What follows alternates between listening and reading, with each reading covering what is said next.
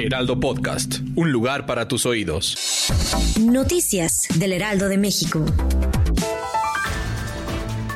Sin duda el ámbito deportivo está de luto y es que este lunes 22 de enero se dio a conocer que poco después del encuentro entre Santos y Monterrey un grupo de aficionados de Rayados fueron atropellados. Al respecto el equipo emitió un comunicado para informar que entrarán en contacto con las personas afectadas, así como con las autoridades de la Liga BBVA MX y el Club Santos.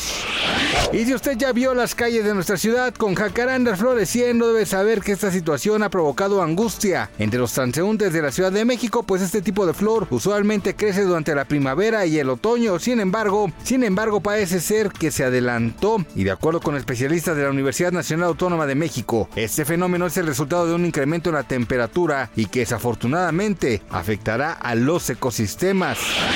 Nazón Merari Joaquín García, mejor conocido como Nazón Joaquín, y por liderar la Iglesia de la Luz del Mundo, ya es investigado por el gobierno de Estados Unidos, pues se le señala por cometer delitos relacionados con lavado de dinero y posibles casos de trata de personas durante el tiempo en el que fue el máximo referente de la organización religiosa que fundaba su padre Samuel Joaquín Flores.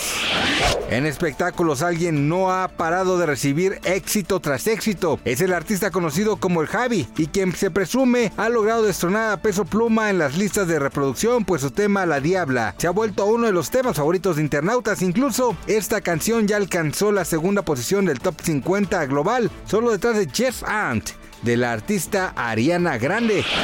Gracias por escucharnos, les informó José Alberto García. Noticias del Heraldo de México.